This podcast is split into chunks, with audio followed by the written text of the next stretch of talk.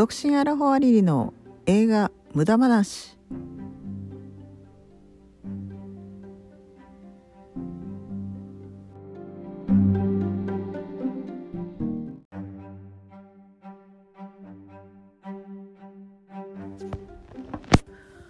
はい今回もお届けしていきます。独身アラフォアリリの映画無駄話エピソード13ですね。今回はアネット映画アネットについて、えー、お話しさせていただきたいと思います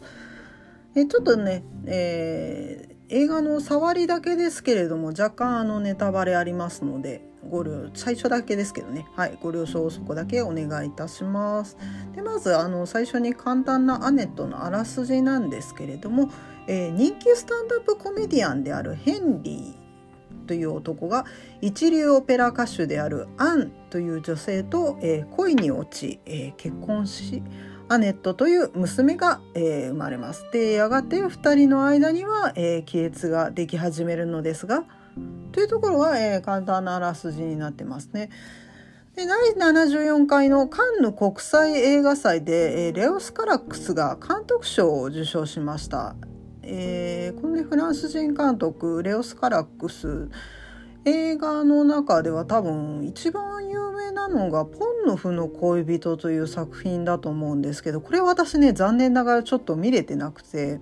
レオス・カラックスで見た作品というとかなり以前に「ポーラ X」という映画をね見たぐらいなんですよ私。であのー、これがあまり覚えてなくてなんかあのー兄と妹のちょっと近親相関的なドロドロした、えー、物語だったっていうぐらいでしか覚えてないんですけれどもちょっとポンヌフの恋人についてはね、えー、何かしらの形で、えー、見たいなとは思ってるんですよね。で、えー、今回のアネットは、えー、原案と音楽はスパークスというアーティストが、えー、担当してます。で全編ミュージカルになってるんですけれどもその音楽を全てスパークスが、えー、作ってるんですね。でアダム・ドライバーの歌声が、えー、どうかというとまあ私ねアダム・ドライバーのファンなのでこれはねうまいというより、えー、まあ味わい深いかなと思いました。うん、あの決して下手ではないんですよ。でちゃんとね劇中のその前編のセリフに感情を乗せて、えー、歌っているのでそこはあの非常にうまかったと思います。うん、でマリオン・コティアールの歌声なんですけれどもこちらはあの非常に清らかで美しい歌声でしたね。マリオンは以前あのエディット・ピアフの映画でエディット・ピアフ役もやったかと思うんですけどもただねその時はあのボイスオーバーで別の方が歌っているかそうすみませんエディット・ピアフが実際の声をちょっとかぶせてたかは忘れたんですけども今回はねライブで全編俳優や女優が歌ってるのであのね非常に、えー、綺麗な歌声でしたね。はい。で、えー、最初のちょっとオープニング触りだけ少し、えー、お話しさせていただくとまず、えー、スパークスの録音風景から始まるんですよ。これがえちょっとメタ的な感じに始まるんでえどうなっていくの？これみたいな感じに最初ちょっと戸惑うんですけどもその録音風景から始まってだんだんこう歌いながら、えー、登場人物がどんどん出てきてその物語に流れ込んでいくっていうのが映像で表現されててそこがね、あの見ていてすごいワクワクする感じ。今から映画が始まるぞっていう、え、楽しさがあって面白かったですね。これちょっと斬新でした。でこの音楽を担当したスパークスなんですけれども同時期に公開されてたスパークスというエドガー・ライトが撮ったドキュメンタリー映画があったんですけれどもちょっとこれ私見に行けてなくて都合が悪くてあのね、本当に今でもちょっともう近場が終了してしまったんですけれども、公開が。もうなんとかして遠くに見に行けないかなと思うぐらい、この映画を見た後だと、やっぱスパークスのその音楽についてすごく、えー、興味が出たので、ちょっとこれはね本当にまあ見れる見れたアネットを見た方は是非スパークスも見ていただきたいと思う私も見に行きたいと思ってるんですけどねはい。で、えーと、物語についてなんですけども、まあ、最初にちょっとあのあらすじも簡単に言ったようにシンプルな、えー、お話ではあるんですよ。そのねあの若干タイプの違う2人が劇的な恋をして、えー、結婚して娘が生まれてでそこからちょっと歪みが生じていってっていう割と古典的な、えー、お話だと思うんですけれども、まあ、監督の狙いとしてはおそらくそこではなくて、えー、ポイントとして、まあ、見てほしいのかなと思ったのはそのいろんなシーンのこう象徴してることとかあとはその舞台性ですね。まあ、例えばそのアンは、えー、劇中でリンゴを何度もかじるシーンが出てくるんですけれどそれがもうアダムとイブのイブなのかなっていう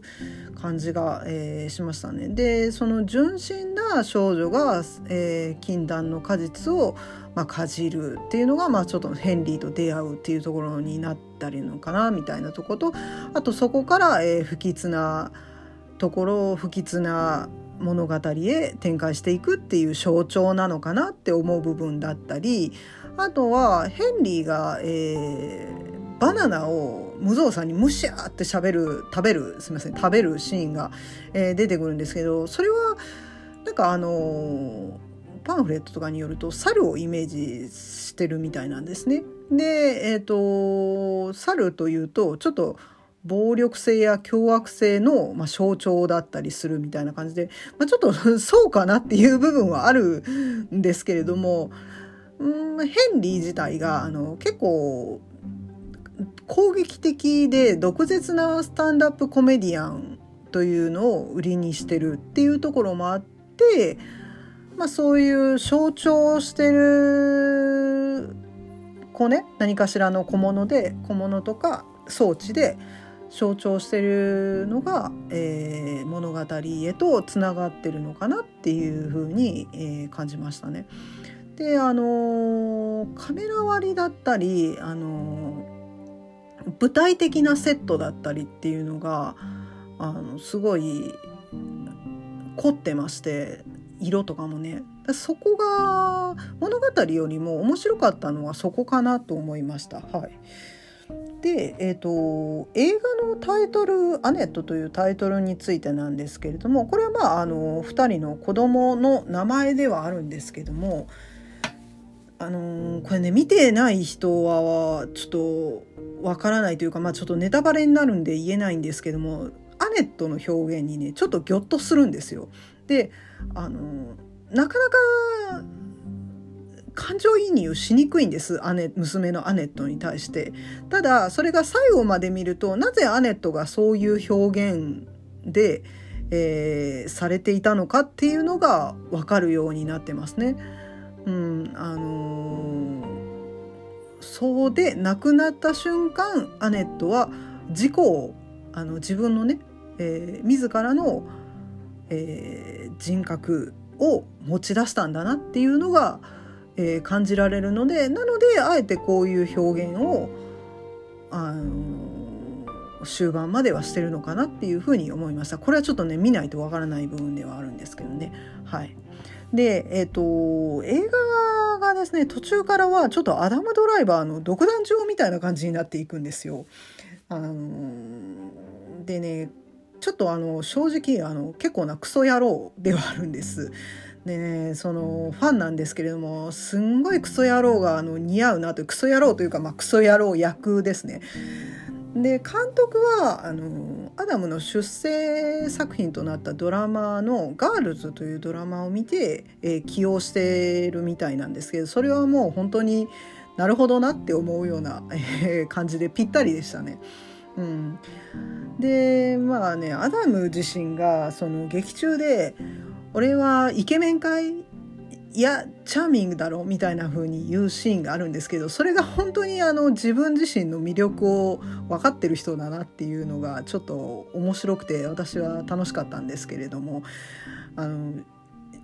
世間一般的にアダム・ドライバーってあのイケメン典型的なイケメンっていう種類ではないと思うんですよ。あのちょっと長い顔だったりなんかちょっとぬぼーっとした感じだったりしててまあ、整ってはいると思うんですけれどもいわゆるその明るいねあのキラキラしたイケメンという感じではないと思うんでただねあの役に入るとなんかこうチャーミングにこうなるのがすごい魅力的だなっていうふうに私も思う部分であって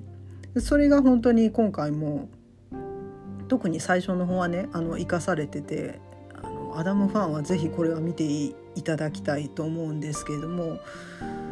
ただねこれあの見てて思ったんですけれどもその独壇場になっていくところからアダムファン以外は見ていて楽しいのかなっていうのがちょっと不安になる部分ではありましたね。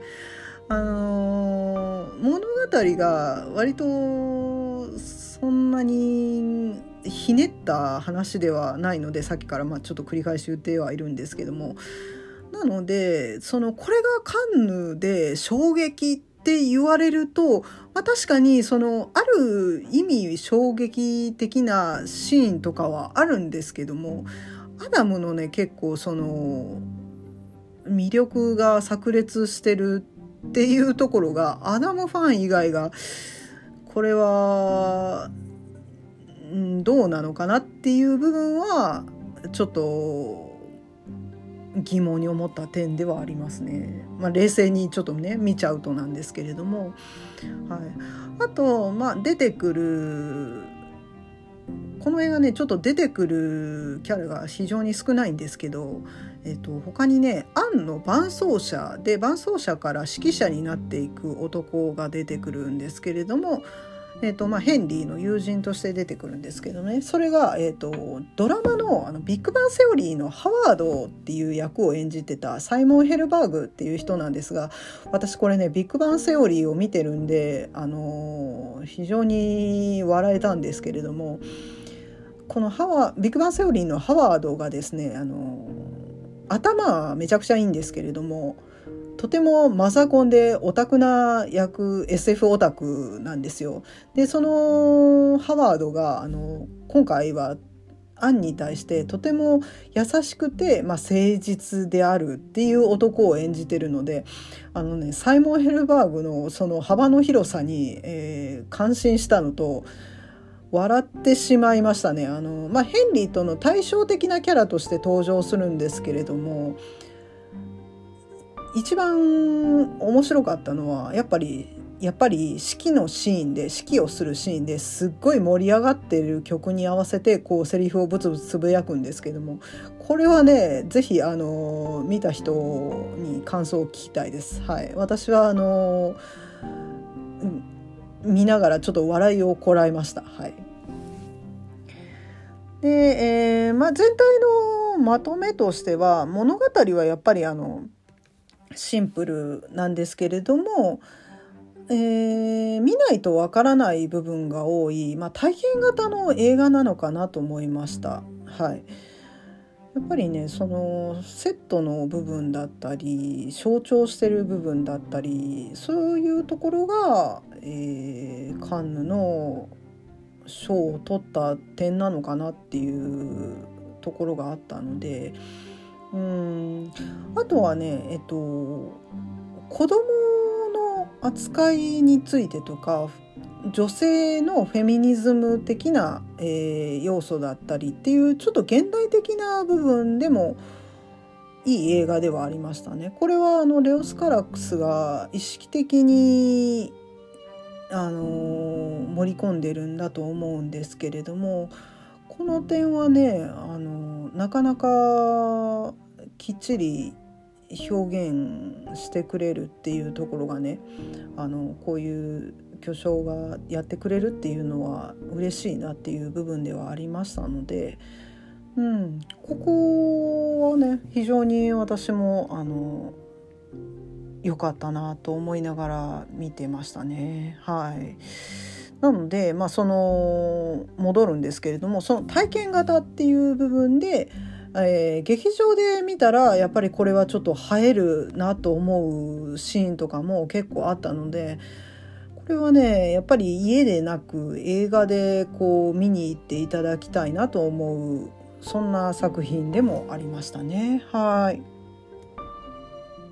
というわけで今回もお届けしていきました、えー、独身アラフォアリーの映画無駄話映画アネットについてお話しさせていただきました。いかがでしたでしょうか？